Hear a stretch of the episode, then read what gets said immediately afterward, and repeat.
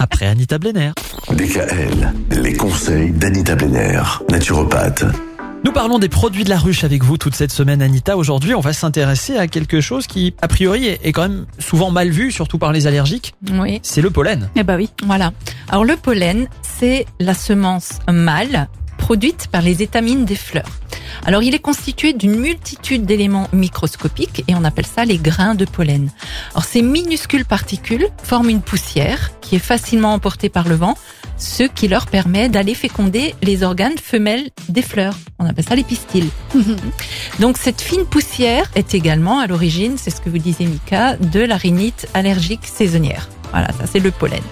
Et en butinant les fleurs pour en soutirer le nectar qu'elles transformeront en miel, ben les abeilles accumulent le pollen sur leurs pattes postérieures. Elles en forment des petites pelotes qu'elles rapportent à la ruche afin de l'utiliser comme nourriture. C'est tout Ah un oui. système, toute une organisation. C'est vraiment très intéressant à regarder. Et ce pollen est recommandé en cas de fatigue psychique, physique ou même sexuelle. Donc quand on a des troubles digestifs et des problèmes de transit, le vieillissement de l'organisme, c'est également très recommandé, hein, le pollen. Quand on a une chute de cheveux, quand on souffre de rachitisme ou, ou des troubles de la croissance, et également pour les hommes quand il y a un trouble de la prostate. C'est-à-dire quand on a une hypertrophie euh, bénigne de la prostate, on va penser au pollen. Pour les femmes, c'est également fortement recommandé en cas de ménopause contre les bouffées de chaleur. Et il faut savoir que le pollen améliore les performances physiques chez les sportifs. Attention cependant, le pollen, qu'il provienne ou non de la ruche, est une substance allergène qui peut déclencher des fois de fortes réactions chez certaines personnes. Il faut savoir juste si on est allergique Ah, ou non Est-ce que ceux de la ruche. qui, à la base, ont des rhinites euh, liées au pollen Eh ben, il faut quand même faire un test quand on prend du pollen. Alors, on le prend en petite quantité pour voir comment, peut on même. réagit. on peut, on peut quand même essayer. Voilà, c'était fait. ça. ma- Tout ma à fait. D'accord. Oui. D'accord.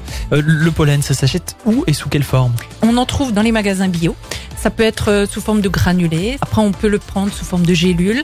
Tout dépend du fabricant, de quelle façon il l'a fait. Mais c'est souvent dans les magasins bio qu'on trouve Mais ça. on va pas couper les pattes de l'abeille avec la pelote dessus. Et Non, non, quand même pas. On n'est Non, pas non. comme ça. On n'est pas comme ça chez nous, madame. Quoi de beau demain La propolis? Propolis, adieu. Non, ça c'est Acropolis. Je- vous avez quel âge pour euh, maîtriser Mireille Mathieu comme ça, Anita Blenner? Voilà, Merci pour ça, cette petite dit. blagounette de fin de rubrique. J'ai beaucoup aimé. Retrouvez l'ensemble des conseils de DKL sur notre site internet et l'ensemble des plateformes de podcast.